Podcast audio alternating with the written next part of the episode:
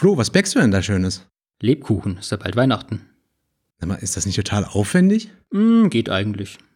Okay, wie, wie ist denn das Rezept? Also, du fängst an mit dem Ähm, Flo? Teig. Den rührst du aus Mehl und Zucker an und. Flo, geht's dir heute nicht gut? Ja, ja, äh, was denn? Ach so, das Rezept ist gerade im Hintergrundspeicher ausgelagert und das wird erst on demand reingeladen, wenn ich darauf zugreife. Okay, ja.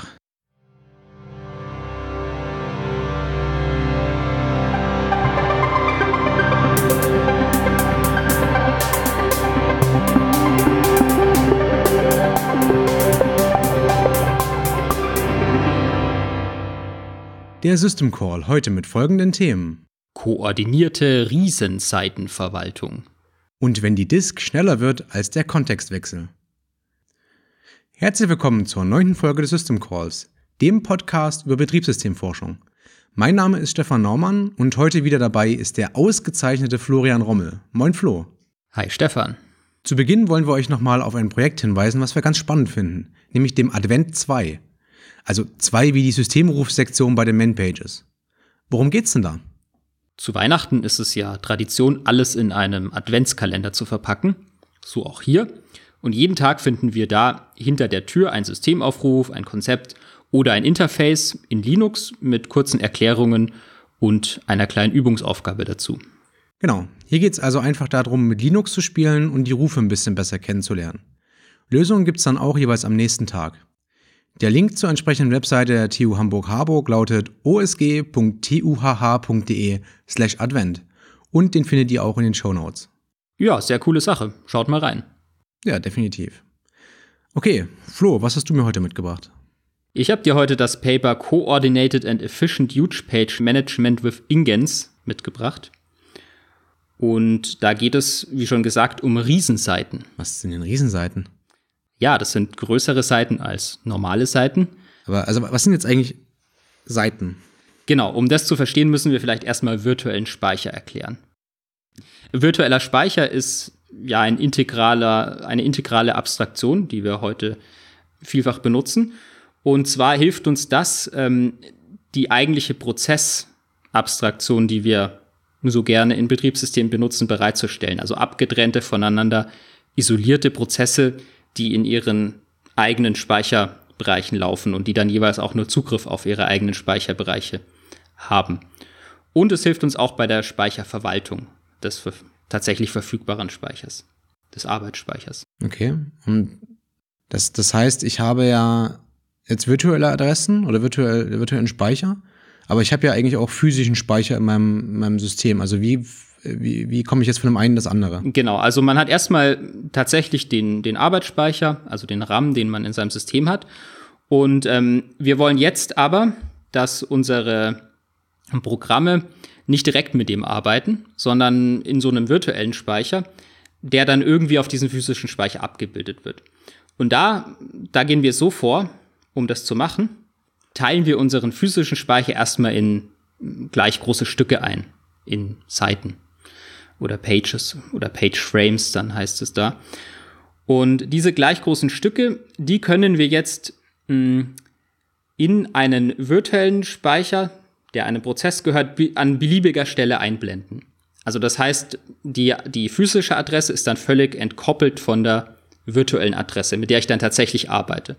Und der Prozessor ähm, nimmt dann beim, beim, bei den Speicherzugriffsinstruktionen direkt die Übersetzung vor von virtueller Adresse in physische Adresse. Das macht der Prozessor. Allerdings ähm, die Abbildung selber, also die Übersetzungsvorschrift, die gibt das Betriebssystem vor über eine Tabelle. Also da steht dann drin, okay, an dieser Stelle, da ist jetzt dieser physische Block eingeblendet. Ja, da kann man dann, da guckt der Prozessor oder eine Einheit im Prozessor, die sogenannte MMU, Memory Management Unit, die guckt dann danach in der Tabelle und sieht dann, okay, da steht an dieser virtuellen Adresse, da bin ich in diesem und jenem Block, ne? Die sind immer so gerastert und ähm, da muss ich also auf diesen, das übersetze ich in, in diesen physischen Block, auf den ich dann tatsächlich zugreife. Okay, und wie groß sind diese Seiten normalerweise? Diese Seiten sind normalerweise so bei vielen Architekturen ähm, 4096 Byte groß. Also 4 Kilobyte effektiv? Ja, ja genau. Aber das ist ja, also wie groß muss dann diese Tabelle sein? Die muss ja, also. Genau, klar. Die, die, die, die wäre sehr groß, wenn es so eine einfache äh, einstufige Tabelle wäre. Dann wäre die natürlich sehr groß, besonders wenn man große virtuelle Adressräume haben will. Mhm. Da gibt es aber, aber einen Trick. Die Tabelle ist nicht einstufig, sondern sie ist mehrstufig. Also das heißt, ähm, man hat nicht nur einfach eine kontinuierliche Tabelle, sondern ich habe erstmal eine, eine obere Ebene. Diese Tabelle ist auch nur eine Seite groß, also wieder 4096 Bytes. Also bei Intel x86 64 Bit zum Beispiel hat sie dann ähm, 512 Einträge. Mm, aber damit kann ich jetzt nicht nur 512 4K-Seiten adressieren, das wäre ziemlich wenig. Äh, da hätte ich nur einen kleinen Speicherbereich, sondern ähm, diese Seite verweist nicht, also stellt nicht direkt die Abbildung bereit, sondern verweist wieder auf eine nächste Stufe. Die enthält dann wieder 512 Einträge und die verweist dann wieder auf eine nächste Stufe und also es gibt insgesamt vier oder fünf Stufen und damit ähm, erst die letzte Stufe verweist dann auf eine tatsächliche physische Seite oder auf einen physischen Page-Frame, okay, der, dann der dann dort eingeblendet wird. Woher weißt du mein Prozessor, wo diese Page-Table liegt? Die liegt ja auch im Speicher, oder? Äh, ja, genau. Die liegt auch wieder in diesem gleichen Speicher und naja, ähm, das, es gibt ein spezielles Register im Prozessor und, der, und das Betriebssystem, wenn es einen Prozess wechselt, dann ändert es diesen Wert dieses Registers, dass es auf die Seitentabelle eben zeigt des aktuellen Prozesses. Das ist auf x86 das CR3-Register. Genau. Äh, zurück zu den Seitentabellen noch, ähm, weil wir gerade davon geredet haben, dass es Blatt spart. Es ist jetzt so nicht, also es ist jetzt so, dass nicht jeder Eintrag sozusagen benutzt werden muss. Ne? Also das heißt, ähm, es können ganze Unterbäume äh, einfach nicht benutzt werden oder die meisten werden dann sogar sind eben gar nicht da und damit spare ich dann mir Speicher für diese Tabellen. Aber also die Unterbäume sind ja nicht da, das heißt, da gibt es keinen virtuellen Speicher dahinter? Genau, äh, diese, diese Tabellen oder diese ja, Tabellen und Verzeichnisse nennt man es dann, sind dünn besiedelt oder der ganze virtuelle Speicher ist damit dünn besiedelt. Also das heißt, das meiste an Speicher ist einfach nicht vorhanden. Ähm, das macht auch Sinn, wenn wir uns überlegen, bei, bei modernen Prozessoren, da haben wir 64-Bit große Adressen. Damit haben wir können wir potenziell ja einen gigantischen Bereich adressieren, irgendwie im Petabyte-Bereich oder noch, reicht, noch, ja. noch, viel höher. Und äh, das kann ich natürlich sowieso gar nicht als Speicher da haben. Klar. Ähm, das heißt, die meisten Adressen sind ungültig und da ist auch dann keine, also da ist auch dann kein äh, Unterbaum in den, in den Seitenverzeichnissen und Tabellen da. Okay, jetzt hast du aber angefangen von äh, Huge Pages oder Riesenseiten zu erzählen. Genau, ähm, ja, vielleicht, bevor man dahin kommt, muss man erstmal ein Problem mit diesem ganzen virtuellen Speicher erläutern. Das ist jetzt schön, jetzt haben wir genau das, was wir wollen. Also wir haben jetzt für jeden Prozess einen eigenen virtuellen Speicher. Das heißt, es scheint für den Prozess selber so, als hätte er ähm, einen eigenen Speicher nur für sich. Ne? Er kann natürlich auch äh, bestimmte Bereiche mit anderen Prozessen teilen, indem man einfach da die gleichen Seiten einblendet, die gleichen physischen, das kann man ja machen. Aber grundsätzlich erstmal hat jeder Prozess sein eigenes Ding. Da kann kein anderer reinfunken. Das kann an jeder beliebigen Stelle stehen. Das heißt, die, die Prozesse können ähm, jeweils unter der gleichen Adresse was anderes sehen, weil es eben ihr eigener Bereich ist. Das ist schön, aber es kostet natürlich auch, weil wir haben ja schon gesagt, die Hardware muss dann bei jedem Mal diese Übersetzung machen. Und jetzt wäre es ziemlich, ähm, ja, nicht performant, wenn wir da bei jedem Mal in diesen Page-Tables nachschauen würden. Was heißt das eigentlich? Ich muss jetzt bei jedem Speicherzugriff sagen, wir haben irgendwie vier, äh, also vier verschachtelte äh, mhm. Page-Tables. Vier Stufen. genau, vier Stufen. Bei jedem Speicherzugriff muss ich mir die erste Tabelle laden aus dem Speicher. Dann muss ich mir die zweite Tabelle aus dem Speicher laden, dann muss ich mir die dritte Tabelle aus dem Speicher laden, dann muss ich mir die vierte Tabelle aus dem Speicher laden. Genau. Das heißt, für jeden Speicherzugriff, den ich mache, muss ich jetzt vier Speicherzugriffe investieren. Genau, das nennt man Page Table Walk. Und das müsste man machen, wenn es nicht ein äh, Cache dafür gäbe. Also grundsätzlich erstmal muss man das machen. Ne? Und das ist, das sind eigentlich für einen Speicherzugriff dann noch mal vier weitere. Ähm, das ist schlecht, deswegen haben die Hardwarehersteller ähm, den TLB erfunden. Das ist der Translation Look-Aside Buffer. Das ist ein kleiner Cache. Und da kann ich ja gerade verwendete Abbildungen, Mappings, kann ich dort äh, einfach zwischenspeichern und auf, de auf den kann sehr schnell zugegriffen werden. Da gehe ich dann mit meiner virtuellen Adresse rein oder mit meiner virtuellen Seitennummer und dann kriege ich direkt die physische Seitennummer raus. Und genau, der hat so ein, ja, ein paar Einträge. Okay, aber so ein. Inzwischen so ein ist man dabei ähm, irgendwie äh, äh, für die erste Stufe, also die sind dann auch oft wieder zweistufig, also ein, ein sehr schneller TLB und ein bisschen langsamerer, in dem danach nachgeschaut wird. Und ja, das sind so für die, für die zweite Stufe, die größer ist, haben wir da so 1500 Einträge zum Beispiel. Okay, das ist jetzt nicht nichts, aber jetzt auch nicht wahnsinnig viel. Ähm, was machen wir jetzt dagegen? Also, wie, wie können wir das verbessern? Ja, also wir können natürlich erstmal unseren TLB vergrößern. Aber okay, das funktioniert natürlich nicht ewig, weil Cache ist sehr, sehr teuer. Genau, ist teuer, verbraucht äh, Platz auf dem Chip. Äh, genau, ähm, jetzt ist die Idee, wir können die Seiten größer machen. Weil, was passiert dann, wenn wir die Seiten größer machen? Ähm, ich brauche weniger Einträge für insgesamt mehr Speicherplatz. Mhm. Das wäre schon mal was. Aber es hat auch einen Nachteil, die Seiten allgemein größer zu machen, ähm, weil ich kann ja, ähm, das ist ja eine Kachelung. Also selbst wenn ich jetzt weniger Speicher als eine Seite brauche, muss ich immer eine Seite dafür belegen in meinem physischen Speicher. Das ist auch ist interne Fragmentierung, nennt man das. Ähm, deswegen hat man sich jetzt entschieden, gut, dann machen wir halt gemischte Seitengrößen. Wir machen also kleine Seiten, die, die wir bis jetzt haben, und wir machen jetzt auch große Seiten, Huge Pages. Mhm. Und die großen Seiten, die machen wir so, dass wir ähm, den letzten Eintrag in, diesen, in dieser Seitentabellenhierarchie nehmen und ähm, den wegnehmen mhm. und im vorletzten Eintrag irgendwie ein Bit setzen, ne? das sagt, okay, das ist jetzt eine Huge Page und damit sagen wir, dieser ganze Bereich, der eigentlich von dem, von dem letzten Eintrag irgendwie abgebildet werden könnte, also das heißt, äh, beim, Be beim meinem Beispiel mit 512 Einträgen pro Tabellenseite, ähm, wären es dann zwei Megabyte diesen Bereich, der wird jetzt direkt durch diesen vorletzten Eintrag abgebildet. Das heißt, ich mache aus einem vierstufigen Page Table Walk einen dreistufigen Page Genau, genau. Also genau, wenn, wenn wir vier Stufen haben, machen wir dann drei. Wenn wir fünf Stufen haben, machen wir vier und so weiter. Mhm. Genau. Ähm, und damit kann ich jetzt ähm, so eine zwei Megabyte Seite adressieren. Das heißt ich, aber auch, ich kann natürlich noch weiter gehen und auch ein Gigabyte Seiten dann und so weiter. Aber, aber wir konzentrieren uns erstmal auf die zwei Megabyte. Das heißt aber auch, dass die zwei Megabyte kontinuierlich hintereinander im Speicher liegen müssen. Genau, und das Sowohl ist jetzt. Im physischen als auch im virtuellen. Ne? Ja, und das ist ein großen Unterschied zu vorher, ähm, weil vorher war es ja egal, die Seiten konnten völlig wirr im Speicher liegen. Die, die Abbildung war ja beliebig. Ich konnte also jede Seite, egal wo sie im physischen Speicher liegt, in jeden virtuellen Adressraum an irgendeine Stelle hinmappen. Und es konnte völlig durcheinander sein. Jetzt auf einmal, wenn wir Huge also Pages haben äh, ganz kurz, natürlich kann ich eine 4K-Seite nur jeweils auf 4K aligned hinmappen. Ja, nicht, genau, genau. Nicht komplett beliebig, aber. Also diese Rasterung. Genau, die, diese Rasterung bleibt, bleibt natürlich. Genau, aber also ich, ich muss immer an bestimmten ja.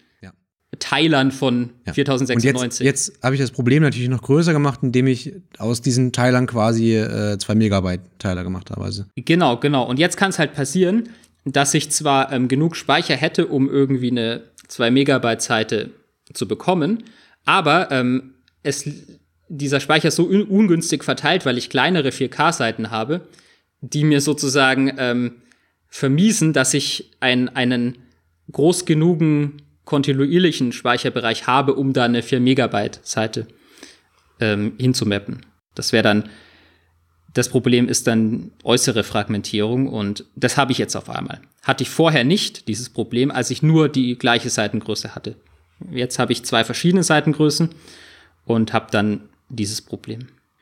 Genau, und deswegen ist jetzt eben diese Kontinu Kontiguität von Speicher, vom physischen Speicher, der vorher mehr oder weniger egal war, spielt jetzt wieder eine große Rolle.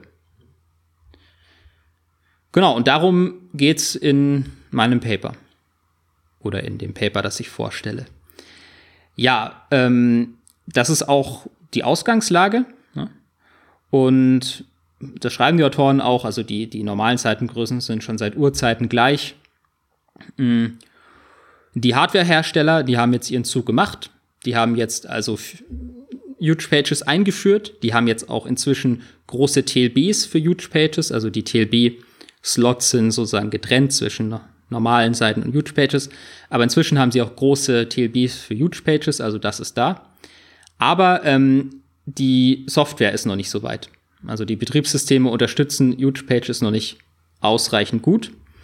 Ähm, was kann man da bis jetzt machen? Also was, was, wie, wie, wie verwalten Betriebssysteme Huge Pages? Da gibt es einmal ähm, den Ansatz, dass man explizite Huge Pages hat. Den, und das unterstützen alle größeren Betriebssysteme, also Linux, Mac OS, Windows.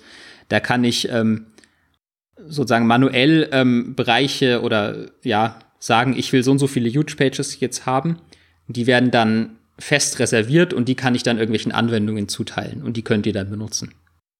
Das ist natürlich sehr unflexibel. Das muss irgendwie der Administrator machen und dann muss der Entwickler auch das eingebaut haben, dass die Anwendung das unterstützt. Genau, das ist also nicht gut. Deswegen hat man in Linux Transparent Huge Pages eingebaut. Und ja, Transparency sagt schon, ich muss nichts weiter zutun als Entwickler, sondern wenn mein Programm irgendwie neuen Speicher will, also wenn es, wenn es dem Betriebssystem sagt, ähm, ich will diesen Bereich irgendwie mit Speicher gemappt haben, dann ähm, und der ist groß genug und äh, wir haben genügend äh, kontinuierlichen Speicher, dann wird automatisch an diesem Bereich äh, eine Huge Page hm, gemappt. Also ohne, dass ich irgendwas davon mitbekomme, weil ist ja transparent, also transparent. Genau. Das Ganze passiert übrigens erst on demand. Also ich kann große Speicher, das ist grundsätzlich so, ich kann große Speicherbereiche ähm, einfach anlegen.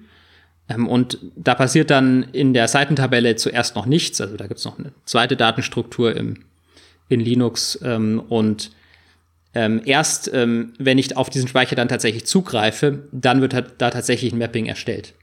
Und wie funktioniert das?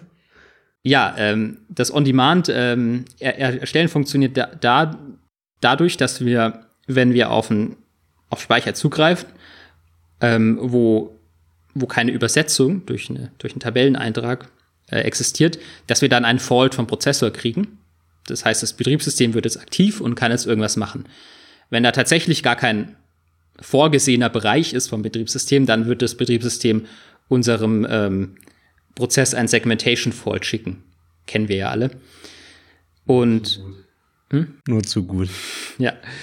Und wenn äh, wenn jetzt aber das Betriebssystem sieht, okay, in meiner in diesen anderen Datenstrukturen daraus wird ersichtlich, dass da eigentlich ein Bereich ist, dann guckt es nach, okay, was ist es denn? das könnte irgendwie, es könnte auch eine gemappte Datei sein, aber in, in unserem Fall ist es vielleicht erstmal einfach nur so anonymer Speicher, in den ich irgendwelche Ob Objekte hinlegen will, die ich zum Arbeiten brauche, dann ähm, wird es in diesem Page-Fault Händler wird es dann äh, diesen Eintrag erstellen und dann wieder zu der Anwendung zurückwechseln. Dann kann sie den Speicherzugriff wiederholen und dann wird an der Stelle Speicher sein. Also der Speicherzugriff wird automatisch wiederholt von der CPU. Genau, ja. Sie macht das nicht explizit. Ja, so. also es wird halt einfach genau, wird halt wieder einfach, an den Speicherzugriff genau, wird halt gesprungen. Nochmal ausprobiert, genau. Genau. Und bei den Transparent Huge Pages ist es jetzt so, dass wenn das eingeschaltet ist in Linux, dieses Feature, dass dann, wenn der Bereich groß genug ist und ich eben genug äh, kontinuierlichen Speicher habe, dass dann direkt einfach eine Huge Page dahin gemappt wird. Also auch wenn ich da nur ein Byte schreibe, ne, dann wird da direkt eine Huge Page gemappt. Mhm. Heißt auch, ich spare mir dann die Page Faults in der Zukunft. Ja, klar, genau. Man speichert, äh, man spart sich eine jede Menge Page Faults, weil ich könnte ja, die besteht da dann quasi auf, aus 512 kleineren Seiten, wenn man so will. Genau. Ähm, hat aber den Nachteil, dass ähm, ich auch erstmal äh, so, ein, so viel kontinu kontinuierlichen Speicher finden muss. Also der Allokator, der uns diese Pages allokiert, im Kernel, der muss ja erstmal so einen zusammenhängenden Bereich finden. Wenn er den nicht finden kann, ähm, muss er vielleicht äh, die kleineren Seiten, die da im Weg sind, äh, wegschieben. Das nennt man Compaction. Das ist natürlich richtig aufwendig. Da muss ich irgendwas hin und her kopieren. Mm. Genau, das macht es schon mal langsamer. Den Pagefold macht es langsamer. Was dann auch noch machen muss, ähm, wenn der Kernel Speicher rausgibt an, an, an einen Prozess, dann wird er immer mit Nullen überschrieben, weil sonst könnten ja da Informationen ähm, von vorherigen Prozessen oder was auch immer da vorher war, ähm, an den Prozess durchdringen. Das will man nicht. Deswegen wird er mit Null überschrieben. Und wenn ich jetzt eine Huge-Page dahin mappe, muss ich natürlich die ganze Huge-Page mit Nullen überschreiben. Auch das dauert länger als bei kleineren Seiten natürlich. Und das alles sorgt halt dafür, dass der Page-Fault schon mal langsamer ist. Ja, und ich habe natürlich zwei Megabyte an Speicher rausgegeben. Genau, Die bekomme ich auch, halt nicht wieder. Genau, genau. Man hat auch mehr verschwendet, weil wenn ich jetzt nicht zwei Megabyte brauche, muss ja nicht immer sein, dann habe ich trotzdem zwei Megabyte Speicher verschwendet. Genau, das ist natürlich auch noch schlecht. Genau. Und wie, wie machen das dann andere Betriebssysteme, also FreeBSD zum Beispiel? Ähm, FreeBSD ist ein bisschen, also FreeBSD hat erstmal auch diese Features. Andere haben das gar nicht, also Windows oder so. Ähm, FreeBSD ist, hat auch Transparent Huge Pages, ist aber, ist aber ein bisschen konservativer. Und ähm, ja, ähm, das macht ähm, diese, dieses Einhängen einer Huge Page oder die, dieses Hinmappen einer Huge Page erst, also nicht, nicht sofort, sondern das mappt erstmal kleinere Seiten hin. Und ähm, erst wenn die alle belegt sind, dann macht es so eine Promotion dieser kleineren Seiten zur Huge Page. Und FreeBSD kann im Gegensatz zu Linux, vielleicht als kleines Detail, auch noch ähm, ähm, Seiten zur Huge-Page machen, die, ähm, die in File-Mapping sind. Also wenn ich, wenn ich eine, eine, Datei in den Speicher einblende. Das kann Linux nicht. Aber das ist nur so als kleiner ähm, Fakt. Was auch noch passieren kann, ist so eine asynchrone Promotion, also in Linux jetzt auch. Ähm, da wird, da geht ein Kernel-Thread ähm, nebenher, wenn, wenn gerade nichts anderes passiert, ähm, die ganzen Prozessmappings durch und guckt, wo man denn so eine Huge Page, äh, also wo man denn aus kleineren Seiten eine Huge Page machen könnte. Also die umwandeln könnte. Aber ähm, ich habe in verschiedenen Handbüchern von so MongoDB zum Beispiel gelesen, dass die empfehlen, zum Beispiel Transparent Huge Pages auszuschalten, weil sie sagen, dass das eben Latenz und ein bisschen äh, Bloat induzieren können. Ähm, wie ist es denn damit? Ist das so? Genau, also gerade äh, viele Datenbanken ähm, sagen das tatsächlich äh, oder empfehlen, Transparent Huge Pages zu deaktivieren. Genau, mit den Argumenten Latenz und Bloat. Latenz haben wir ja gerade schon besprochen. Ne? Ich muss einfach mehr machen, wenn ich eine Huge Page allokiere und äh, mit Nullen beschreibe.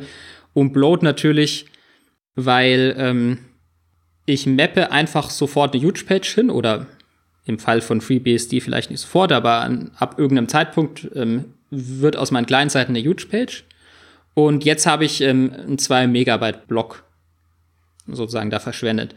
Wenn jetzt ähm, der Allokator wieder was freigibt, also jetzt nicht der Page-Allokator, sondern die Datenbank gibt irgendwelche, ähm, die Anwendung gibt irgendwelche Speicherbereiche wieder frei, dann wird es erstmal nicht, um, nicht wieder zurück umgewandelt.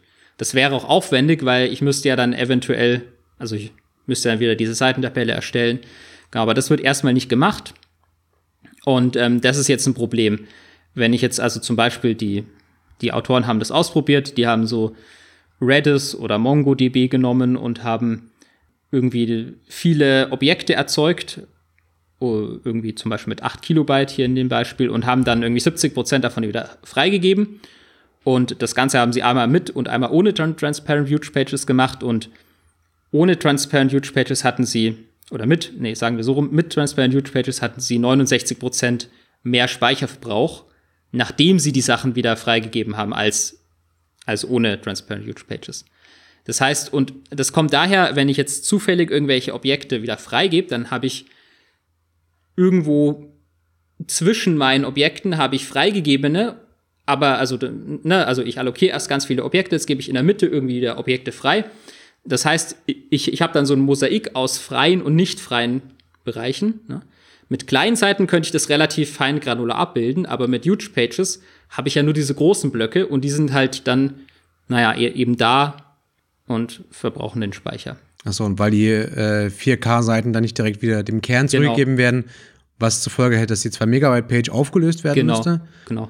bleibt quasi so viel äh, Verschnitt übrig. Genau, der, also die Strategie in Linux ist halt einfach, die nicht aufzulösen erstmal. Und dann bleibt eben dieser Verschnitt übrig und das äh, resultiert in einem höheren Speicherverbrauch. Genau. Ja, das zweite Argument ähm, ist eben die Latenz. Die spielt auch eine Rolle, wenn man, wenn man meine Page Faults lange dauern, dann, ähm, naja, dann wird eben meine Datenbank langsamer einfach. Ja. Genau, ähm, es gibt noch mehr Probleme. Also die werden nicht explizit bei diesen, in diesen Handbüchern der Datenbanken erwähnt, aber die haben die Autoren noch festgestellt. Nämlich ähm, eben das Ganze ist irgendwie unfair, weil Linux das so ähm, gierig allokiert. Also das, das äh, macht einfach ähm, sehr schnell Huge Pages, wie wir gesagt haben.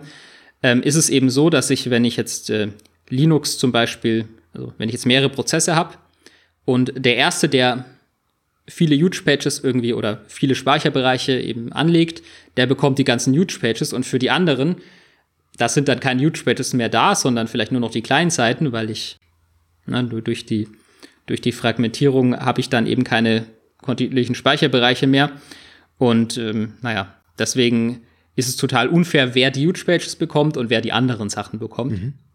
Und das Ganze ist besonders äh, wichtig, vielleicht bei virtuellen Maschinen. Also wenn ich Linux wieder als Hypervisor einsetze, unter dem dann wiederum andere Betriebssysteme, also könnte auch Linux sein, aber auch andere, als virtuelle Maschinen laufen, also beim klassischen Cloud Service Provider, dann ähm, kann es sein, dass sozusagen die, die eine virtuelle Maschine, die als erstes irgendwie ganz viel Sachen reserviert, Huge Pages bekommt und die anderen dann nicht mehr so viel. Genau, das wäre, das ist einfach unfair und wenn ich, wenn man jetzt als Kunde die, das gleiche Geld zahlt für die gleiche virtuelle Maschine, will man auch die, die gleiche Leistung haben oder will, dass das fair verteilt wird. Ja. Genau, ein weiteres Problem, was bei einem Hypervisor noch auftreten kann, passiert bei Memory Sharing. Und zwar ist es so, dass ähm, Linux ähm, und auch andere Betriebssysteme ein Feature haben, das heißt Same Page Merging. Da ähm, werden Seiten, die gleich sind, also jetzt mal, wir reden jetzt erstmal nur von kleinen Seiten, die gleich sind, ähm, in unterschiedlichen Prozessen oder unterschiedlichen virtuellen Maschinen, die auf meinem, in, auf meinem Betriebssystem als Gast laufen. Ähm, wenn er da gleiche Seiten entdeckt, dann werden die sozusagen zusammengefügt. Das heißt, die zeigen dann auf die gleiche physische Seite. Ähm, Echt? Auch bei Huge Pages? Ja, Moment. Ähm, bei Huge Pages nicht, aber erstmal ist es ein Feature, ähm, was Sinn macht, um Speicher zu sparen. Ne? Mhm, Gerade bei virtuellen Maschinen habe ich, hab ich vielleicht oft, dass ich viele virtuelle Maschinen habe und in denen läuft ja immer vielleicht das gleiche Betriebssystem oder die gleichen Programme oder was auch immer. Und ähm, die verwenden dann wieder ähm, Speicherseiten, die genau gleich aussehen. Und warum sollten die nicht auf die gleiche Seite zeigen? Mhm. Das kann man ja erstmal machen. Man muss natürlich beachten, wenn die der eine verändert, dass die nicht die Veränderung dann nicht halt im anderen sichtbar ja, wird. Aber klar. Mhm. klar, wenn man das alles beachtet, dann kann man das machen und dadurch kann tatsächlich viel Speicher gespart werden. Das ist ein sinnvolles Feature. Aber ähm, bei Huge Pages macht man das nicht, weil ähm, vielleicht um es festzustellen, ist es zu kompliziert, macht man auf jeden Fall nicht. Was man stattdessen macht, ist, wenn man das entdeckt, dass einzelne kleine Bereiche wieder gleich sind, dann spaltet man die Huge Page wieder auf in kleinere Seiten und ähm, naja, dann hat man wieder kleinere Seiten. Und also da macht man genau das rückwärts, was man vorher so gierig äh, allokiert hat. Also für Same-Page-Merging, da hat dann, da haben wir dann kleine Seiten wieder Vorrang in Linux. So ist es halt. Ähm, weil Speichersparen halt einfach da als Priorität irgendwie eingeräumt ist. Kann, kann das oszillieren? ja, also nur wenn du die Seite dann wieder veränderst. Dieses ganze Same-Page-Merging macht ja vor allem Sinn für, für Read-Only-Seiten. Mhm. Ähm, weitgehend, also es kann auch äh, Seiten ähm, mergen, die nicht Read-Only sind, aber die werden dann quasi temporär Read-Only gesetzt und sobald sie einer verändert, ja, kriegt wieder ein Page-Fault, dann werden sie wieder writable gemacht, also getrennt und wieder writable gemacht. Aber ähm, ja, wie auch immer. Auf jeden Fall werden Huge Pages wieder aufgeteilt, um dieses Same-Page-Merging zu machen. Ähm, und naja, die Autoren haben das mal ausprobiert und man kann jetzt bei bestimmten Workloads irgendwie so, ja, so über 9% tatsächlich sparen an Speicher durch dieses Same-Page-Merging. Aber ähm, das Ganze, der ganze Workload wurde dann auch um 19% verlangsamt, weil ich dann natürlich statt Huge Pages wieder kleine Seiten hatten und dann natürlich TLB Misses und das ganze Gedöns, warum wir überhaupt Huge Pages nehmen. Genau. Und die Autoren haben das jetzt tatsächlich mal ausprobiert und haben so ein experimentelles äh, Huge Page Merging gebaut. Mhm. Ja, und haben gesehen, okay, warum nicht Same Page Merging auf Huge Page Basis? Ja, haben das gebaut und da haben sie gesehen, man spart damit aber nur 1,5 Prozent. Also weniger.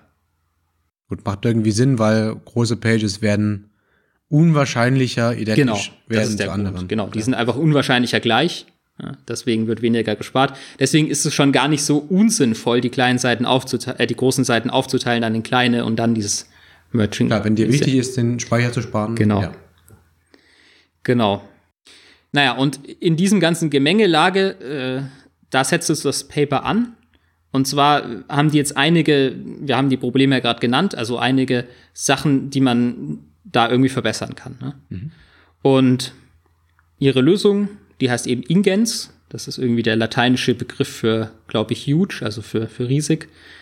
Und ähm, das ist so ein neuer Memory Manager für ja, das Betriebssystem oder eben den Hypervisor, also wenn man Linux als Hypervisor dann einsetzt.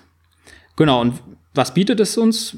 Ja, weniger Latenz durch die Allokation, weniger Bloat, weniger interne Fragmentierung.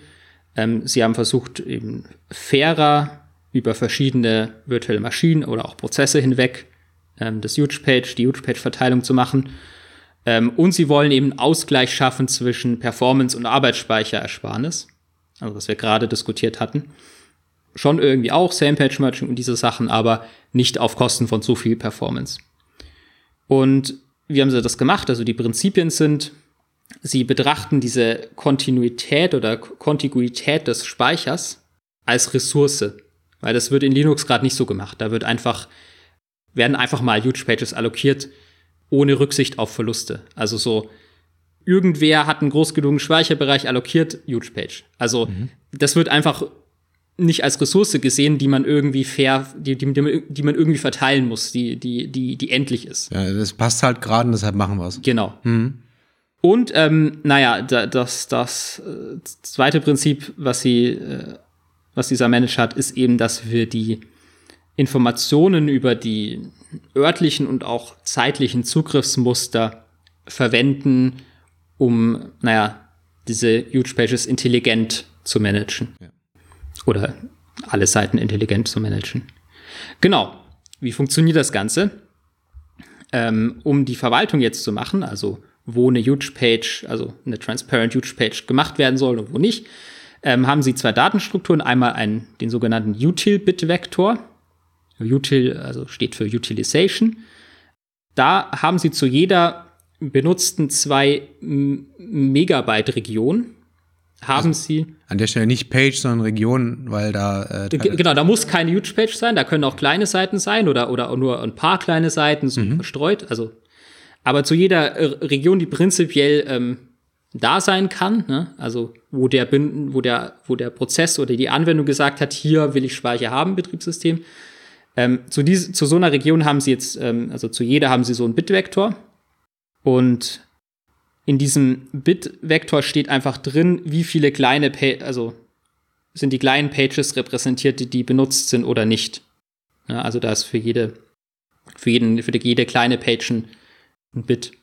Und auch wenn ich da ein Huge Page gemappt habe, dann kann man ja sagen, die besteht ja auch aus kleinen Pages, wenn man so will. Ne? Mhm. Also klar, die dann kontinuierlich im Speicher sind, aber Sie besteht ja im Endeffekt aus kleinen Pages. Genau, ähm, dadurch können Sie jetzt, wie der Name sagt, die Utilization, also die, ja, den, den, die, Aus, Aus, oder die Ausnutzung, Ausnutzung ja. dieses Bereiches feststellen. Genau, dann haben Sie noch einen Access-Bit-Vektor. Den haben Sie dann für jede Seite, also für jede kleine Seite. Und der ist 8 Bit groß. Dieser Vektor sagt uns, ähm, ob die Seite in letzter Zeit benutzt wurde oder wie häufig die benutzt wurde. Also wie häufig darauf zugegriffen wurde. Und ähm, das können Sie dann über, über so eine Formel bestimmen, also aus diesem 8-Bit-Vektor, also der, man muss vielleicht noch dazu sagen, die Hardware, ähm, die kann uns sagen, wann auf eine Seite zugegriffen wurde. Da gibt es sozusagen so ein Flag. Und ähm, darüber können wir dann diesen Vektor befüllen und über so eine Formel, das ist Exponential Moving Average, da kann man dann eben rausfinden, wieso der, wieso der Benutzungsgrad ist von dieser Seite. Ob da jetzt viel zugegriffen wird oder ob die nur rumliegt und niemand macht irgendwas damit, das kann ja auch sein. Genau. Und die Idee dahinter ist sozusagen, wenn jetzt ähm, eine Seite nur alle naslang benutzt wird, also kaum, dann ähm, braucht sie auch keine Huge Page sein, selbst wenn der, oder wenn, wenn, wenn, sagen wir so, wenn ein Bereich aus Seiten kaum benutzt wird, dann braucht der auch keine Huge Page sein. Warum? Weil du, wenn du es nicht häufig brauchst, bringen dir diese, keine Ahnung, wie viele Takte nix, die du sparst für diesen Pagewalk, beziehungsweise im Zweifel liegt es nicht mal am TLB, also musst du sowieso den Pagewalk machen. Genau, also wenn ja. ich nicht oft drauf zugreife, dann muss ich auch die Performance nicht optimieren, mhm, dann mache ich das lieber an anderer Stelle. Genau, jetzt, ähm, wie benutzen Sie jetzt diese, diese, diese zwei Datenstrukturen? Einmal ähm, wollen Sie schnelle Pagefalls haben. Das heißt also, ich will, ähm, ich will jetzt nicht mehr so lange warten, bis irgendeine, also bis diese Huge Page Promotion da passiert, weil das dauert ja, bis ich dann, also wenn ich so einen Bereich zu Huge Page mache, das dauert ja und so weiter. Deswegen ähm, machen sie jetzt keine Promotions von von Regionen, also von kleineren Seiten zu Huge Pages im Pagefold-Händler, sondern ähm, sie stellen das dort nur, fe nur, nur fest, dass man das machen könnte, auf Basis eben der Utilization und der, und der Access-Rate. Äh, und dann delegieren sie das an einen Hintergrund-Kernel-Thread. Also sie, sie, sie sagen dann einfach, der soll das irgendwann mal machen, wenn gerade Zeit ist. Und sie geben dann quasi die 4K-Seite erstmal raus. Genau, genau. Sie geben dann erstmal so, so eine kleine Seite raus. Genau, im, Zweifel. Genau. Ähm, und die Promotion, die soll nur auf Basis dieser Utilization sein. Ne? Oder die, die soll auf Basis der Utilization sein. Also nur Regionen, die eben sehr voll mit einzelnen kleinen Seiten sind, die sollen dann auch zu YouTube-Page werden, nicht einfach alle. Genau, und damit verhindern sie eben diese Speicherplatzverschwendung. Also, weil wenn ich nur ein paar Seiten, also ein paar kleine Seiten in einer 4, ähm, 2 Megabyte Region habe, dann ähm, sollte ich die vielleicht nicht zu Huge Page machen, weil sonst habe ich, wie gesagt, diese, diese Speicherplatzverschwendung. Okay, aber also wie kann ich denn garantieren, dass die Seiten auch zusammengehören? Weil 4K-Seiten, die können ja im virtuellen Adressraum zwar zusammenhängend sein, aber im physischen sonst wohin zeigen. Und bei den 2 Megabyte Seiten muss ich ja garantieren, dass die auch im physischen hintereinander liegen. Genau, äh, völlig korrekt. In dem Fall muss ich halt einfach äh, kopieren. Also da muss ich mir eine, eine 2 Megabyte Seite erst reservieren und dann kopiere ich alles, was vorher verstreut war, also quasi die einzelnen Teile der 4K-Seiten da rein. Und das ist auch genau der Grund, warum das in einen Hintergrund-Thread ausgelagert wird. Weil ich das eben nicht im Pagefold-Händler machen will, sondern das kann dann mal gemacht werden, wenn, wenn, wenn Zeit da ist. Okay, und das funktioniert, während der Thread läuft? Der darauf ja, zugreifen? Ja, ja, ja. Also mit, mit, mit, mit, es gibt Mechanismen, wie, wie man das machen kann. Okay. Genau. Wir können jetzt äh, so Huge Pages natürlich auch wieder zurückstufen zu kleineren Seiten, wenn da viel freigegeben wird dazwischen. Ne? Also so eine Region einfach wieder zurückstufen zu kleineren Seiten. Und das passiert aber nicht sofort, also so, sobald da irgendwie ein, eine Seite irgendwie frei wird, also eine kleine Seite in der Region, sondern ähm, das passiert auf Basis äh, von diesem Util-Vektor wieder. Also wenn da genügend, genügend dann frei ist. Genau. Dann haben wir noch eine ähm, proaktive Compaction in einem Hintergrund-Kernel-Thread. Das heißt, ähm, was wir machen ist, dass wir ähm, kleine Seiten, die wild verstreut sind, ähm, schon mal ähm, so hinkopieren, dass möglichst viele freie Slots für Huge Pages da sind. Also der macht einfach nur Platz, der genau, genau, der verschiebt Platz. sie nicht intelligent, dass wir die irgendwann zu 2 Megabyte Pages machen können, sondern. Soweit ich weiß nicht. Nee. Okay. Mhm. Also der, der macht einfach Platz, dass wir möglichst viele Huge Page Slots wieder frei haben. Ähm, aber auch natürlich nicht zu so aggressiv, damit er nicht äh, irgendwie zu viel CPU-Last erzeugt. Genau. Ähm, für das Same Page Merging, was wir diskutiert haben, ähm, da verwenden wir auch diesen, also oder da verwenden wir diesen Access Bit Vektor. Ähm, also äh, die machen wir nicht bedingungslos, also dieses Same-Page-Merging, dass wir quasi die Huge-Page wieder herabstufen, dann die Seiten, die gleichen Seiten zu einer, also zu einer, in, in eine physische Seite vereinigen, sondern ähm, wir machen das auf Basis ähm, dieses Access-Vektors, also wenn auf die Seite nicht so viel zugegriffen wird, ähm, oder auf die ganze, ja, auf die ganzen Seiten in dieser Region, dann können wir das machen, weil dann zahlen wir auch nicht so viel für dieses Same-Page-Merging. Wenn da ständig drauf rumgearbeitet wird, ist es vielleicht eine schlechte Idee, da ähm, die Huge-Page durch kleine Seiten auszutauschen, weil wir dann eben übermäßig viel für diese Speicherersparnis zahlen an einfach Performance. Und am Ende bringt es mir halt auch nur 4K Speicherverbrauch, die ich da spare. Genau, ja, ja. Ja, vielleicht auch mehr, wenn ich mehrere Seiten ja, aber also, matchen kann. Aber pro wenn Seite. ich drauf, häufig drauf rummödel, will ich vielleicht die Performance haben und nicht unbedingt den, den Speicherverbrauch von ein paar K. Genau. Genau, und was dann noch wichtig ist, das waren jetzt äh, vorwiegend Performance-Aspekte, ist, dass das Ganze, dass die Promotion, also von kleineren Seiten zu einer Huge-Page, fair und proportional sein soll. Also das heißt, wenn ein Prozess viele Huge-Pages hat, die nicht äh, oft benutzt werden oder viele Bereiche, dann bekommt er auch nicht mehr so viele neue Huge-Pages. Ne? Ähm, und wenn ein Prozess wenige Huge-Pages hat, dann wird er priorisiert gegenüber einem, der schon viele hat, wenn der obige Faktor gleich ist. Also da gibt es einfach so eine Heuristik, die, die dann bestimmt, wer wie viele Huge-Page-Bereiche jetzt bekommt. Ne? Also eben die, die, wer die Kontiguität des Speichers nutzt, die wird eben auch damit, wird die als Ressource gesehen. Aber ähm, wird das anhand der, ich sag mal, CPU-Zeit normiert? Oder also, wenn jetzt, äh, jetzt ein anhand, des, anhand der Datenstrukturen, die wir haben, also anhand des äh, ja, ja, aber also wenn ich Access-Bit-Vektors. Wenn ich jetzt äh, einen Prozess habe, der, keine Ahnung, sekundenlang läuft und ein Prozess, der immer nur mal ein paar Millisekunden läuft. Ja. Aber die greifen irgendwie, haben irgendwie ein ähnliches Zugriffsmuster, sage ich mal. Ja. Jetzt habe ich ja mehr davon von dem Prozess, der lange läuft, wenn ich da Huge Pages, weil, weil er häufiger zugreift. Ja, ja, aber der hätte ja dann auch, ähm, also der hätte auch dann ja, also tatsächlich mehrere Speicherzugriffe. Also mehr Speicherzugriffe als der andere. Okay, mhm. okay, verstanden, ja. Genau, also der, äh, der müsste dann jetzt nach dieser Metrik dann noch mehr Huge Pages ja. bekommen. Mhm. Genau. Okay, und ähm, also haben die das jetzt ausgemessen? Wird das äh, besser oder was haben sie jetzt rausgefunden? Genau, sie haben es verglichen mit eben der Linux-Implementierung von Transparent Huge Pages. Und ja, zunächst mal ähm, dieses Redis-Benchmark, was wir oben schon mal angesprochen haben, ähm, wo wir einfach ähm, eine ganze Reihe an ähm, Objekten allokieren und dann 70 Prozent davon arbiträr löschen, also irgendwelche auch zwischendrin und so. Und ähm, ja, da, da ist es jetzt so, dass Linux da ja sehr viel Speicher verschwendet, weil es dann Huge Pages einsetzt und die dann nicht wieder, nicht wieder freigibt. Und das ist jetzt nicht so. Also wir, wir haben dann, nachdem wir die 70% freigegeben haben, haben wir ähm, jetzt bei diesem Benchmark irgendwie in Linux ähm, 20,7 Gigabyte ähm, Speicherbeleg gehabt.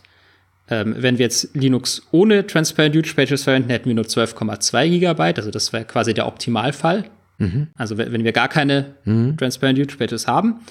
Ähm, und mit Ingens haben wir jetzt ähm, ja so im Bereich von auch 12,3, 12,9, je nachdem, wie wir die, die einzelnen Parameter von der Ingens, also von dem Ingens Memory Management wie wir dann die Schwellwerte einstellen, genau. quasi, wann Speicher wieder frei Genau, also da, da, sind wir bei den, bei den meisten Parametern jetzt ähm, bei, so im Bereich von Linux ohne Huge Pages, mhm. also vom Speicherplatz sparen. Das Ganze kommt natürlich nicht ohne Preis. Mm, ja, das Ganze, ähm, da wir jetzt nicht überall Huge Pages dann einsetzen, so aggressiv wie der bisherige Transparent Huge Page ähm, Management, ähm, zahlen wir jetzt ähm, ein bisschen mit Performance dafür, weil wir dann eventuell wo kleine Seiten haben, wo wir vielleicht na doch besser hätten Huge Pace haben sollen oder wo wir auf jeden Fall keine haben. Und ähm, das haben sie mit einer ganzen Reihe an Benchmarks dann gemessen, wie stark diese Auswirkung ist. Und da hatten sie im Schnitt so 0,7% Performance-Verlust. Okay. Im, Im Maximum bei einem Benchmark äh, mal 3% Also ein bisschen was zahlt man schon dafür. Genau. Ähm, ich meine, also die äh, Compaction und, und man muss ja auch die ganzen Bits da tracken. Genau, genau. Das also macht ja schon ein bisschen was Genau, aus. das, das spielt da natürlich auch noch mit rein. Das haben sie auch noch mal quasi isoliert gemessen äh, und da haben sie gesagt, dass diese proaktive Compaction, die verbraucht 1,3 Prozent CPU-Last im Schnitt und, und dieses Access-Bit-Tracking, was wir machen müssen, sogar 11,4 Prozent. Also doch recht viel. Ähm, genau, die, die Fairness haben sie auch noch untersucht. Da haben sie drei Applikationen laufen lassen, also drei Prozesse und Linux allokiert dann äh, oder und die, die allokieren halt Speicherbereiche und der bisherige Transparent Huge Page, äh, die, die, Implementierung in Linux, die allokiert, äh, die gibt Huge Pages der ersten Anwendung, die diese Bereiche eben mhm. dann allokiert oder die auf, auf die zugreift. Und ähm, die Ingens-Implementierung, die verteilt Huge Pages dann fair zwischen den drei Anwendungen. Das haben sie eben auch noch gezeigt mit ähm, Messungen. Alles klar. Stefan, was hast du uns heute mitgebracht? Ja, ich habe im Grunde ein Paper mitgebracht, was sich auch mit virtuellen Speicher beschäftigt. Ähm, bei mir geht es eher darum, dass man virtuellen Speicher als quasi unbegrenzt ansieht. Ja, ähm, also das heißt, der physische Adressraum, der physische Speicher, DRAM, der ist ja relativ begrenzt. Da habe ich jetzt, keine Ahnung, 8 GB, 16 GB, 32 GB. In Servern vielleicht viel mehr, aber der ist halt relativ begrenzt für meine Anwendung. Und der virtuelle Adressraum ist halt 64 Bit. Das sind mehrere, keine Ahnung, Peter, Exa, was auch immer Byte. Ziemlich ähm, viel, ja. Genau, extrem viel, extrem groß. Ähm, was man halt machen kann, man kann jetzt die Festplatte äh, benutzen als Erweiterung von dem physischen Speicher. Ja? Das ist ja auch, was Betriebssysteme üblicherweise ja tun. Genau, also das heißt. Auslagerungen und so. Genau, ich verteile so lange DRAM-Seiten, bis die mir irgendwann ausgehen und dann werfe ich halt Seiten raus und auf die Festplatte oder SSD in den Swap, ja, ähm, die ich lange nicht zugegriffen habe. So, ähm, ne, wenn ich jetzt auf so eine Seite zugreife, die ich gerade ausgelagert habe, dann passiert eben ein Page-Fault, weil die Seite nicht mehr da ist. Ja, und die muss eben erst nachgeladen werden, im Hintergrund. Ähm, in dann den Füße, also in den, den Arbeitsspeicher und dann, dann kann sozusagen der Eintrag, na, haben wir ge gehört vorher in der Seitentabelle, wieder auf die Seite im Arbeitsspeicher umgebogen werden. Genau. Das mache ich im Hintergrund mit äh, DMA, also Direct Memory Access. Das heißt, ich sage einfach der SSD hier, gib mir mal die und die Seiten von dir, leg mir die da und dahin in DRAM und sag Bescheid, wenn du fertig bist. Und währenddessen, während, also vor allem die Festplatten, jetzt denn die SSDs auch, äh, das machen und ausführen, wechselt der Prozessor einfach auf einen anderen Thread. Ja, das ist so, wie man das in der Grundlagenvorlesung Betriebssysteme halt lernt. Man macht das asynchron und alles ist toll. Aber ja, jetzt sind wir ja nicht mehr in der Zeit von so rotierenden magnetischen äh, Disks, die da irgendwie vor sich hin rotieren und, und, und Spinning machen, ähm, sondern wir sind in Zeiten von SSDs und die sind mit PCI, also PCI Express angeschlossen. Ja? Ähm, also Dinger, extrem schnell. Die Dinger, genau, die Dinger werden einfach extrem schnell gerade. Also vor allem diese äh, Samsung hat da äh, wohl ein Produkt raus. Intel Optane, die neueren sind wohl auch verdammt schnell. Und äh, PCI mal als äh, Hintergrund hat so 3,9 Gigabit pro Sekunde, was das übertragen kann. Das kommt schon dann an RAM tatsächlich dran. Ja, also in der Response Time noch nicht. Ne? Ja, also es braucht okay, halt klar. einfach länger, bis ich da Daten bekomme, aber an der Geschwindigkeit. Wenn äh, die Daten dann mal fließen, dann, dann geht's dann richtig geht's schnell. Ja. Daher haben sich die Autoren hier die Frage gestellt, wenn wir jetzt diese schnellen Busse bekommen und die schnellen SSDs äh, bekommen, wie, wie, verhält sich das jetzt eigentlich in Kontrast zum Context-Switch? Ja, also wenn ich im Hintergrund eine Seite reinlade, muss ich einen Context-Switch machen. Das heißt, ich muss von dem einen Prozess auf den anderen wechseln. Genau, also die Idee ist, ähm, wenn man eine Seite reinladen muss, dann wechselt man einfach zu einem anderen Prozess, weil das eh ewig dauern wird. So war bisher halt die Annahme. Und dann kann der andere Prozess schon mal arbeiten, während der, der gerade auf die, auf die Seite wartet, die da vom Hintergrundspeicher geholt werden muss, ähm, bis die da ist. Ne? Und, genau. Und das, das heißt halt, ich muss halt zum Beispiel auch den virtuellen Adressraum wechseln. Mhm. Ja, ich muss ja. den TLB invalidieren, ich muss Caches invalidieren. Das, das heißt, ist auch neben, teuer, ja. Neben den, neben den eigentlichen Kosten, den direkten Kosten vom Context-Switch, dass der halt einfach einen Moment dauert, ja, äh, bis ich im nächsten Thread bin, habe ich halt auch noch die Kosten, dass meine Caches invalidiert werden. Ja, und also mit Tech TLBs, also TLBs, die, ähm, die man eben nicht ganz äh, löschen muss, ähm, ist schon besser geworden, aber ja, man, man hat im, im, immer noch diverse Nebeneffekte, ja. Genau. Und die haben sich jetzt die Frage gestellt, was passiert denn, wenn ich einfach mal quasi synchron swappe? Ja, also wenn ich, so. ich bekomme einen Page-Fault und lade diese Seite synchron rein. Im Page-Fault-Händler, ich warte, mhm. ich lege meine CPU quasi schlafen, bis diese Seite da ist. Ich lege sie nicht wirklich schlafen, ich mache halt busy waiting, ja, aber ähm, warte, bis diese Seite da ist. Okay, also so als Verhältnis, ähm, der Context-Switch, die Context-Switch-Zeit von Linux geben sie an als so zwischen 5 und 10 Mikrosekunden und die Antwortzeit von einem Intel Optane liegt so bei 3 bis 10 Mikrosekunden. Also schon in einem Bereich, wo sich lohnen kann, drüber nachzudenken, synchron irgendwelche äh, Seiten reinzuswappen. Also auf jeden Fall sehr unterschiedlich zu früher, wo ähm, die Response-Time von so einer Festplatte viel, viel langsamer war wie so ein Kontextwechsel. Ja, und hinzu kommt noch, diese äh, Chips sind auch in einem hohen Grade parallel. Ne? Also du kannst nicht nur eine Seite gleichzeitig abfragen und übertragen, sondern du kannst, also sie, sie sagen hier, machen hier eine Rechnung auf mit irgendwie 1024 Seiten, die ja parallel gelesen werden können sollen. Ähm, ob das jetzt eine realistische Sache ist, kann ich nicht einschätzen, keine Ahnung.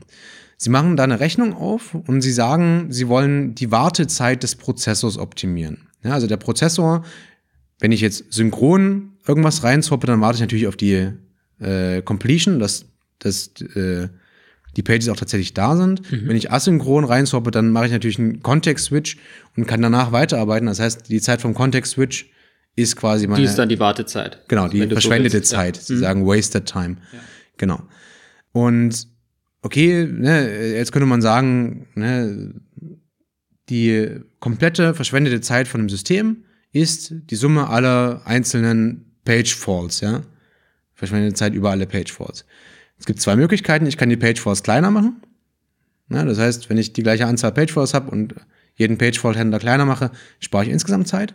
Also, Oder, also, dass er nicht mehr so lang braucht. Dass er nicht mehr so lang braucht, ja. genau. Und ich kann die Anzahl der Page Faults reduzieren. Ja, genau, klar. Ne, macht natürlich Sinn. Ähm, sie entscheiden sich für beides.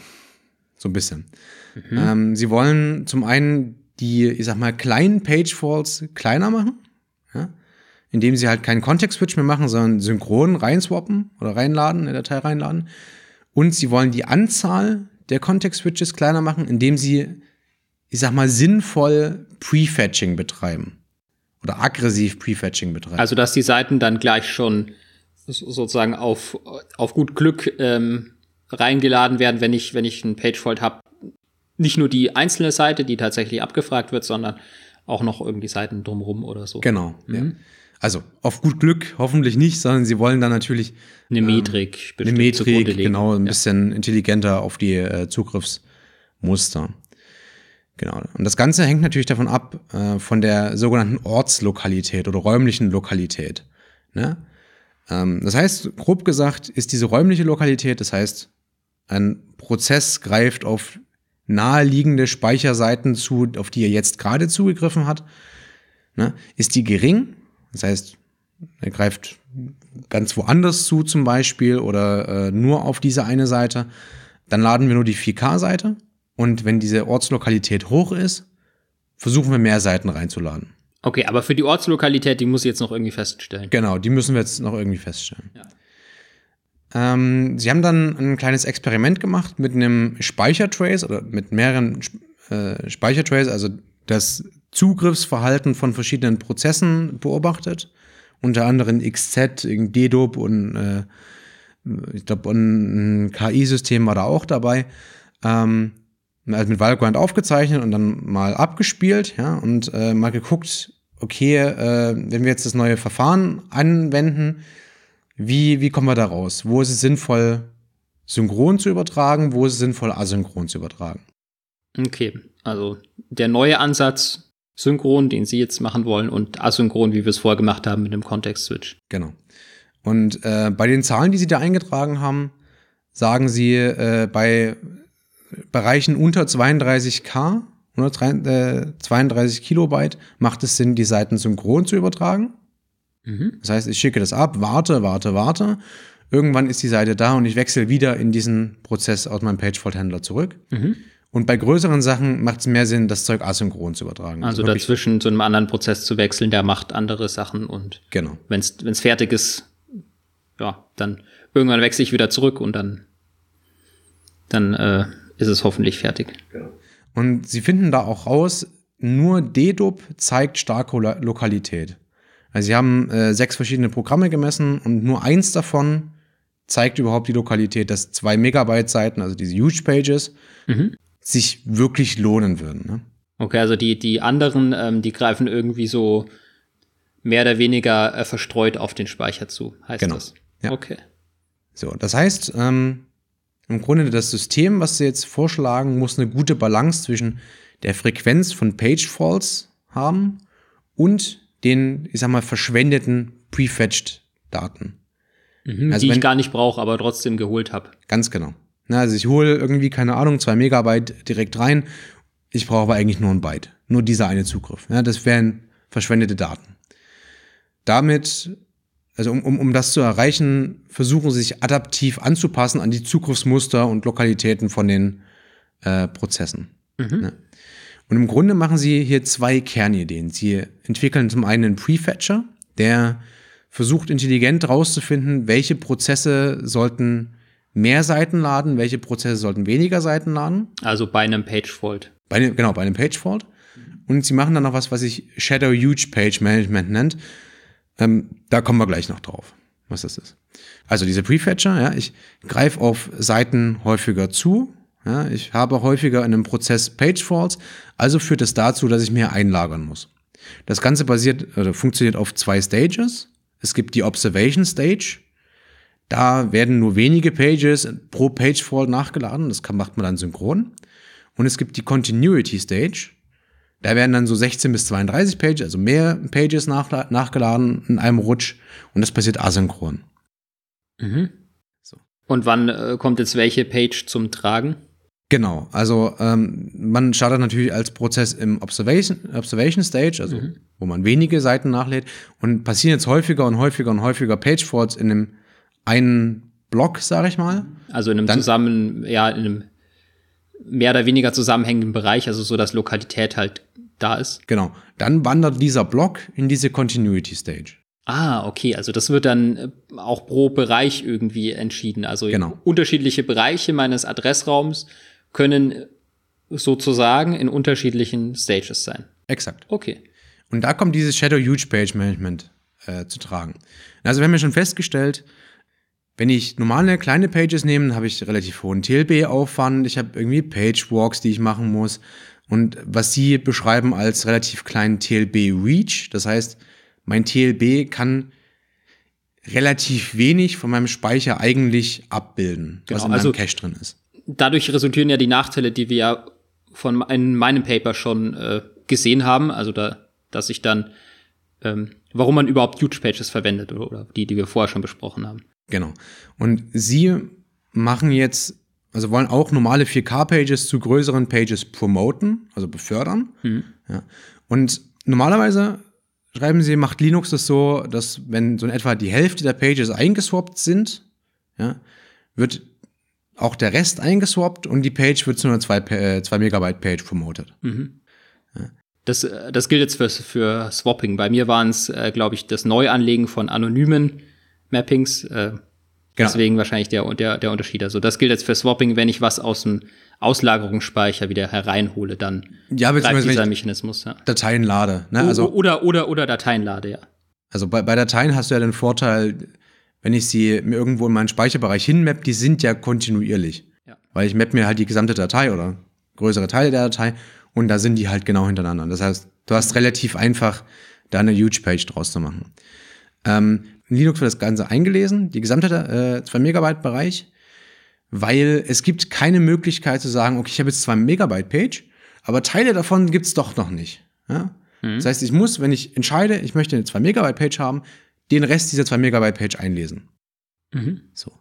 Ähm, ja, das, das, ist ja die Natur von diesen Pages. Also Äh, die sind immer ganz da. Ne? Ja, Das- genau. Oder Und nicht. Das, das fanden die Autoren ein bisschen doof.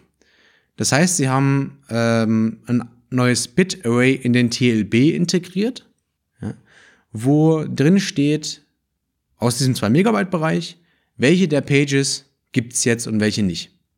Okay, also ich, ich, ich habe jetzt also den TLB für Huge Pages, also da haben wir ja vorher auch schon gesagt, es gibt spezielle Slots für Huge Pages und für kleinere Pages und bei den Huge Pages, da schreibe ich jetzt, ähm, für jeden Eintrag habe ich da jetzt so einen Bit-Vektor und ähm, da steht jetzt drin, welche Teile, weil wir haben ja gesagt, die Huge Pages besteht ja sozusagen wieder aus kleineren äh, Seiten oder aus Elementen, die ich eigentlich auch zu kleineren Seiten machen könnte.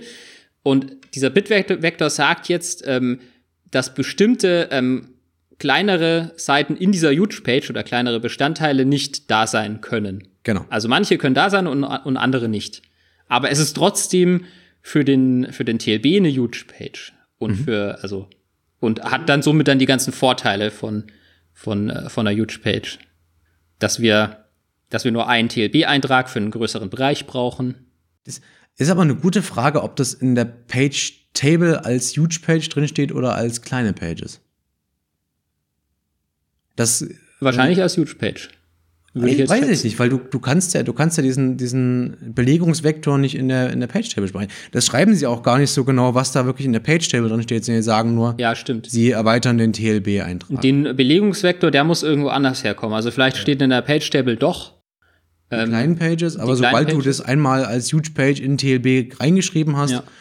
dann, ja, es interessiert dich sowieso nicht mehr, weil du hast ja dann den, den Huge Page-Eintrag. Ja, genau.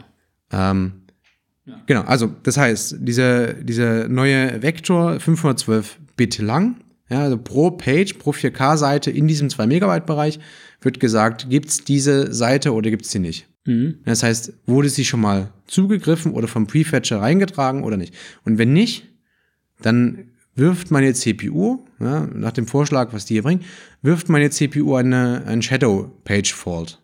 Das ist im Grunde das gleiche wie ein Page Fault, nur Mhm. Ja. das ist halt Nur jetzt weiß ich, okay, ähm, ich habe zwar einen TLB-Hit gehabt, also ich habe diese, diese große Huge-Page im TLB gefunden, aber dort stand dieser Bereich, auf den ich da tatsächlich zugreifen wollte, den gibt's, also der ist doch nicht gemappt. Also der ist, Genau. der wird durch die, TL, äh, durch die Huge-Page dann nicht repräsentiert. Das heißt, drumherum könnten die Bereiche da sein, ne, die konnten dann geladen worden sein von der SSD, aber genau in, in diesem Bereich ist ein Loch. ne? Mhm, genau. Und dadurch, ja, wird mir jetzt klar, ich vereinige die Vorteile von kleinen Seiten, weil ich kann nur kleine einzelne Bereiche laden, mit, huge, mit den Vorteilen von Huge Pages, weil ich brauche dann eben nur diesen einen TLB-Eintrag. Ja, genau. Und genau, genau, das ist es im Grunde. Also ich äh, promote Seiten ähm, zu 2 Megabyte Pages, die aber löchrig sind. Ja? Mhm. Und wenn ich jetzt ein Page, also ein Shadow Page Fault bekomme, ich greife auf eine Seite zu, die nicht da ist, muss Also ich die auf einlagern. Teil der Huge Pages, wenn man ja, so also will. Seite, genau, auf Teile der Huge Page, ähm, muss ich die natürlich einlagern. Ja. Ja. Und dann muss ich halt das Bit dann entsprechend setzen. Genau, dann muss ich das Bit ändern. ich signalisiere, dass es jetzt da ist, dieser Bereich. Genau, also und im gleichen Atemzug kann ich natürlich auch den Prefetcher anwerfen und noch ein paar mehr Seiten mit reinladen. Mhm, natürlich. Ja. Genau, das ist im Grunde die gesamte Idee, die Ja, wir verfolgt haben. Int interessante Sache. Okay, also wir haben jetzt äh, eigentlich ähm, zwei Ideen kombiniert gesehen. Also einmal ähm, das mit dem, dass ich äh, jetzt auch synchrone Page-Faults mache, nicht immer gleich zu einer anderen Anwendung wechsle, weil es in, inzwischen das mehr oder auch Sinn macht, weil die Festplatten so, so schnell sind. Und ich habe diese, diese speziellen Huge-Pages, die nicht voll besetzt sein müssen. Und natürlich diesen Prefetcher, der darauf aufbaut. Genau, genau. Und, und klar, und, und natürlich diesen, diesen verbesserten oder diesen neuen Prefetcher. Ähm, jetzt frage ich mich, hat es auch, also hat das alles zusammen jetzt auch Vorteile? Also, was haben Sie gemessen? Genau. Ähm, da, da kommt so ein bisschen, da kommt so ein bisschen auch mein Problem mit diesem, mit dem Paper. Also, so, also, sie haben das simuliert. Ja, ähm, Klar, haben weil das, sie die Hardware halt nicht haben. Also Genau, ja, genau. Sie haben die Hardware halt nicht, deshalb muss man das simulieren. und es und, und baut, so wie ich das verstanden habe, auch auf x86 auf. Also das Genau. heißt, ähm, das kann man nicht einfach irgendwie verändern, weil diese Architektur halt proprietär ist. mal bei Intel anrufen, ob die. Ja, das wird nicht von Erfolg gekrönt Ja. äh, sein. Deswegen ähm, haben sie das simuliert, okay. Genau, sie haben das simuliert anhand dieser ähm, äh, Speicherzugriffsmuster von den äh, sechs Programmen von oben. Ja? Mhm. Also XZ, ja, egal. Ähm, Die haben sie ja tatsächlich dann äh, aufgezeichnet, aber ja. Mhm. Und zwar, sie führen da im Grunde diese, diese Traces nebeneinander aus als Prozesse, ja, und wechseln da round-robin-mäßig zwischen diesen Traces hin und her. Also die, die Situation soll dann darstellen, dass diese drei Prozesse, wo sie vorher diese Zugriffe aufgezeichnet haben, jetzt gleichzeitig laufen auf meinem Prozess. Das sind sechs Prozesse, genau. Also, ja, okay. Also, da, das um, ist das um, Szenario, dass die jetzt gleichzeitig laufen. Genau, um quasi Multiprogramming, also ja, ja. dass du bei einem asynchronen Pagefolder irgendwo hinwechseln kannst. Mhm, genau, ja. genau. So. Ähm, sie simulieren in Single Core, ja, äh, sie geben so ein paar Zahlen oder Zeiten an, die sie da annehmen. Ein Cache-Zugriff eine Nanosekunde, ein DRAM-Zugriff 50 Nanosekunden, Context-Switch kostet 7 Mikrosekunden mhm. äh, und ein Zugriff auf, also die Response-Time der SSD sind 3 Mikrosekunden. Okay, und das haben sie auf Basis von einem System ähm, festgelegt, das sie hatten, oder? Genau, also den Context-Switch haben sie auf jeden Fall ausgemessen. Bei den Rest ja. bin ich mir nicht sicher. Okay.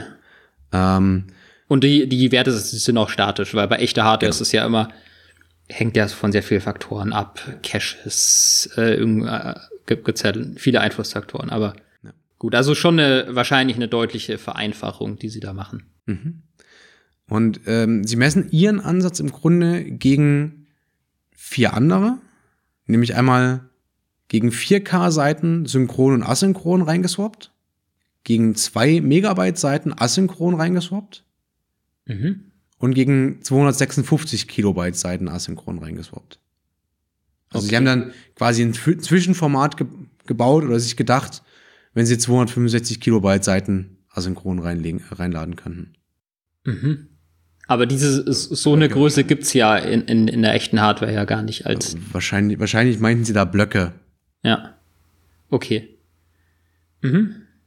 Würde ich jetzt annehmen. Okay, also äh, Sie haben verschiedene Szenarien durchgespielt. Genau. Okay.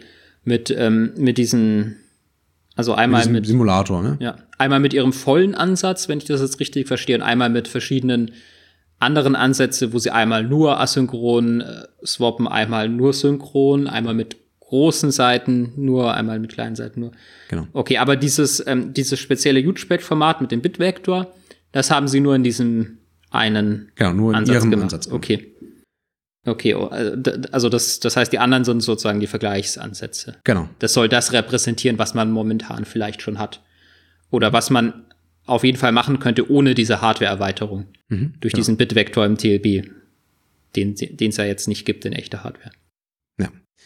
Genau. Ja, was Als kam da raus? Erste Sache, sie haben sich die ähm, Speicherzugriffsmuster ein bisschen angeschaut und mal geguckt, okay, wie viele der Huge Pages ja, haben denn quasi eine hohe Lokalität. Sie, sie geben das dann an quasi als, wie viele der Huge Pages haben 95% Zugriffsrate auf die kleinen Pages. Mhm.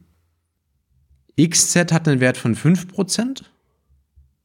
Das heißt, 5% der Huge Pages haben irgendwie eine hohe Lokalität. Mhm. Das, das ist wenig, ja. ja. Äh, also die anderen, also es kommen fünf dieser sechs Benchmarks auf unter 10%. Mhm. Ne? Jeweils. Und Dedop hat, eine, hat einen Wert von 78 Prozent, also eine sehr hohe Lokalität. Ja. Ne? Genau, sie haben sich verschiedene äh, Metriken angeguckt. Ich äh, zähle jetzt mal nur einen Teil davon auf. Ne, die, einmal die verschwendete Zeit. Da gewinnt diese Shadow Huge Page Management einfach komplett durch die Bank. Ne? 4K asynchron ist ein klarer Verlierer. Ja? 4K Synchron sieht noch so okay aus, aber also die Shadow Huge Page ist einfach komplett äh, der kleinste. Genau, also äh, ähm, verbraucht am wenigsten Zeit und das liegt jetzt wahrscheinlich an verschiedenen Faktoren. Einmal natürlich an, ähm, da ich mit Huge Pages arbeite, habe ich dann weniger TLB-Misses und sowas, ne? was wir schon die ganze Zeit diskutieren. Dann habe ich den Effekt, ähm, noch durch, durch diese anderen Maßnahmen, die ich ergreife, nämlich durch den, durch das Prefetching und ähm, ja, genau. Dadurch habe ich äh, dann auch noch einen Effekt. Genau. Okay. Also das ist die, die Sache. Du kannst die Anzahl der Page Faults reduzieren, was sie, glaube ich, gemacht haben. Mhm. Und du kannst natürlich die Länge der Page Faults reduzieren, indem sie halt kleine Genau. Batches quasi synchron äh, und, reinladen. Genau, und natürlich noch den, den synchronen, die synchrone Einlagerung von Seiten. Genau. Genau, die Execution Time, also wie lang haben die Benchmarks, sind eigentlich Benchmarks eigentlich gelaufen? Das, ähm, da nenne ich einfach mal zwei Werte. Das Shadow Huge Page Management, was sie hier vorschlagen, hat äh, minus 9% Laufzeit gegen den 256k Ansatz ja? und minus 39% gegen den 4K asynchronen Ansatz. Also das ist quasi die Baseline in Anführungsstrichen, was in den meisten Betriebssystemen einfach implementiert ist. Ja. Mhm. Also ganz ohne Huge Pages. Ähm, Genau, ganz ohne Huge Pages irgendwie das ganz, ich denke, ich arbeite mit einer ganz alten Festplatte, dabei ist es das neueste, heißeste Ding ja. überhaupt. Und was ich sehr spannend finde, sie haben das Ganze auch mal mit verschiedenen Kontext-Switch-Zeiten durchgerechnet. Also sie haben hier oben Ah, okay. angenommen, äh, das sind irgendwie sieben Mikrosekunden oder so ein Kontext-Switch. Ähm, sie haben das auch mit zehn Mikrosekunden von einem Xeon-Prozessor quasi mal äh, ausgerechnet und mal mit 20 Mikrosekunden von so einem ARM-Prozessor. Und sie kommen auf ziemlich ähnliche Werte. Also Mhm. Okay, also sagen- das hat gar keinen so riesigen Einfluss. Also es lohnt sich ich immer meine, noch. es, es, es, es macht ja natürlich auch Sinn, weil ähm, wenn du den Kontext-Switch verlängerst, ja. erhöhst du die, die Zeit, wo es Sinn Ja, ja. macht, synchron reinzuladen. Ja, ja, aber, aber ähm, dass ich gar nicht verändere oder dass ich sehr wenig verändere, das ist ja dann auch überraschend. Also dann könnte es ja auch sein, dass es noch besser wird. Durch meine synchrone Einlagerung.